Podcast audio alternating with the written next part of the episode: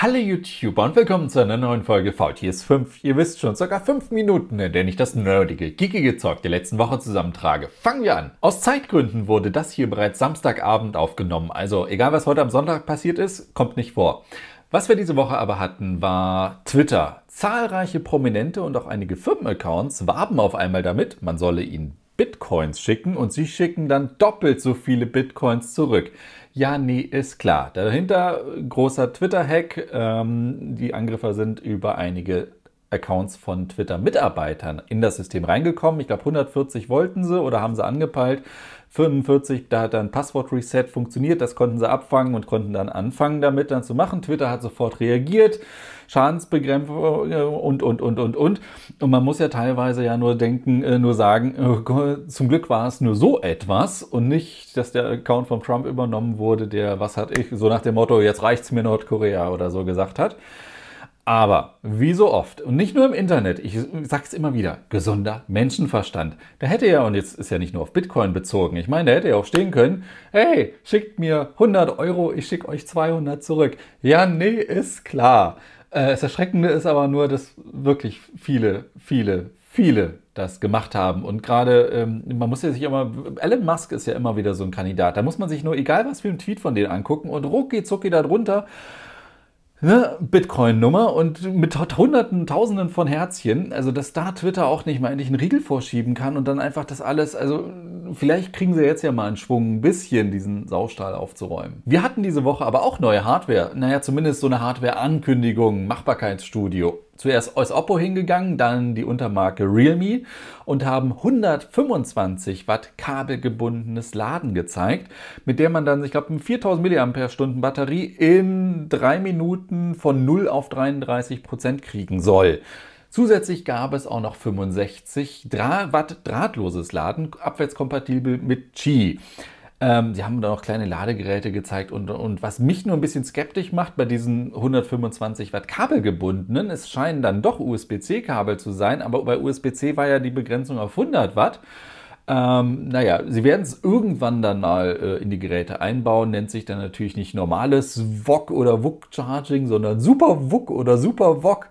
Bei Remy heißt das Ganze dann wieder anders, aber äh, ist natürlich interessant, dass auch da immer noch nicht das Ende erreicht ist, sondern höher, weiter, schneller. Und was wir diese Woche auch als Meldung, naja, bei einigen Klickbuden hatten. Nein, Mediamarkt übernimmt nicht Saturn. Und nein, Saturn verschwindet nicht, zumindest nicht bei uns in Deutschland.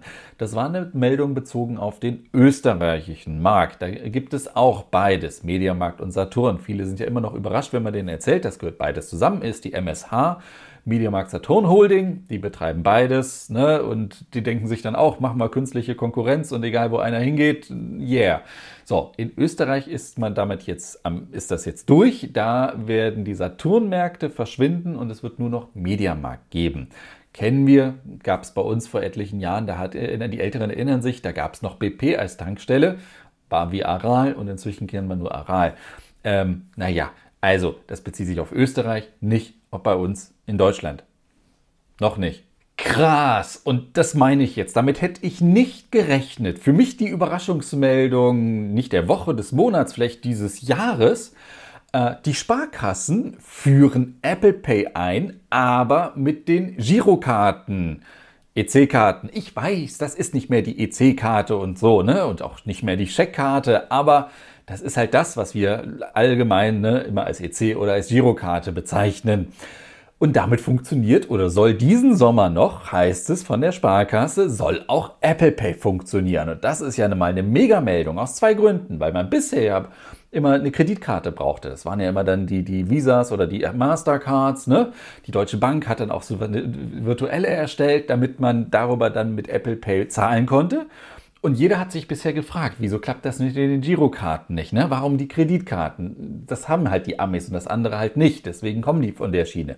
Und das Zweite, warum es besonders bei der Sparkasse ist, das sind doch die, wir erinnern uns, ne? wir verklagen Apple, dass die ihre NFC-Schnittstelle öffnen müssen, damit wir da auch selber eigene Zahlungssachen und, und, und, und, und. Das Thema hatten wir auch hier schon über Wochen und Monate.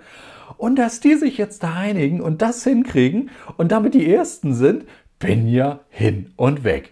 Was auch, naja, nicht hin, aber weg ist, ist Privacy Shield. Privacy Shield ist der Nachfolger von Safe Harbor. Beides sind Abkommen zwischen der EU und den USA, die besagen, ne, die sich um den Datenaustausch drehen. Um genau zu sein, geht es eigentlich darum, dass US-Firmen auch die Daten von EU-Bürgern in den USA halt speichern und auswerten dürfen.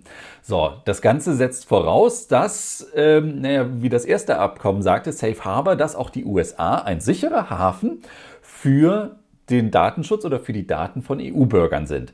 Das wurde 2015 gekippt, ne, weil ist es halt nicht. Dann hatten wir Privacy Shield, ist es jetzt auch nicht, sagt der EuGH. Das Ganze haben wir wieder dem Max Schremm zu verdanken. Das ist der, der sich seit Ewigkeiten gegen Facebook durch alle Instanzen klagt und auch jetzt wieder. Und jetzt ist das gekippt und was wird natürlich die EU als nächstes machen? Die werden wieder ein äh, Abkommen aushandeln, das dann, was weiß ich, Privacy Harbor nennt. Heißt, genau das gleiche in Grün wieder ist, wird sich nichts ändern und dann muss der EuGH das dann wieder kippen. Es ist egal, wie man es nennt. Es, der, der Kern ist ja, dass die Amis dann anderen Datenschutzgedanken hinterher haben. Und vor allem, dass, ich meine, ich muss ja hier nicht jeden wieder an Prism und sonst was erinnern, wie die Amis diese Daten durchforsten und wie die Geheimdienste durchgreifen dürfen, dass die im Endeffekt eine anlasslose Massenüberwachung machen dürfen, während das bei uns zum Glück nicht der Fall ist. So, und da beißt sich die Katze in den Schwanz. Und vor allem es ist das so, dass jetzt in der EU dann gesagt wird, die Datenschutzbeauftragten gehen ja schon auf die Barrikaden, dass eigentlich auch Firmen Ne? Wenn das nicht gewährleistet ist, und das ist es jetzt nicht, da ist kein Abkommen mehr, dann hieß es eigentlich auch hier auf der Firmenseite alleine, ich darf keine Kundendaten mehr in irgendwelchen Ami-Cloud speichern, Microsoft-Dienste nutzen und, und, und, und, und. Und auf der anderen Seite jetzt sagt, sagt die EU natürlich, liebe US-Firmen, ihr dürft die Daten nicht in die Heimat transferieren, weil wenn ihr das hier nutzen wollt von EU-Bürgern, dann ist eine, eine Lösung, die Daten bleiben in der EU. Oder, das war ja das, was bisher gemacht wurde, die EU-Kommission hat gesagt, die Daten sind in den USA genauso sicher oder werden genau gleiche Datenschutzstandards gewahrt wie bei uns. Ja, nee, ist klar. Auf der anderen Seite gehen die USA hin und machen für, für die US-Unternehmen Gesetze und sagen, ihr müsst die Daten hier speichern, damit auch unsere Geheimdienste hier den Zugriff drauf haben es bleibt nicht. Also wenn man das mal so richtig durchdenkt, dann, dann wird das richtig, richtig düster. Ich bin mal gespannt, wie das weitergeht, aber ich bin der Pessimist und sage, wird sich nichts ändern. Bei den Spiele-News hatten wir nicht so wirklich viel. Also ich meine, dass jetzt nochmal die Meldung kam, xCloud wird im Game Pass von Microsoft enthalten sein das war ja eigentlich bekannt, ne? dass man dann, wenn man bisher diese Spiele Flatrate hat, dass man dann in Zukunft auch die Cloud-Rechenkapazitäten von Microsoft nutzen kann.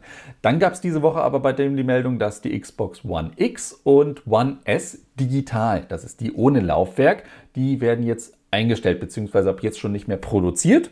Ähm, ist natürlich klar, wenn die Serie X in den Startlöchern steht, so langsam, dass die jetzt die haben ja genug produziert jetzt. Ne? Die werden jetzt noch ein bisschen abverkauft und dann war es das und dann kommt die neue Konsolengeneration. Darüber kommen wir jetzt zu meiner Empfehlung der Woche und es ist, ich kann es nicht glauben, ich fand ihn gut. Es war ein Netflix-Film und ich fand ihn gut. Natürlich geht es um äh, The Old Guard oder nur Old Guard. Ich glaube, ganze deutsche Innenstädte sind zugepflastert mit oh, Charlize Theron oder wie heißt sie? Ich kann es immer nicht aussprechen.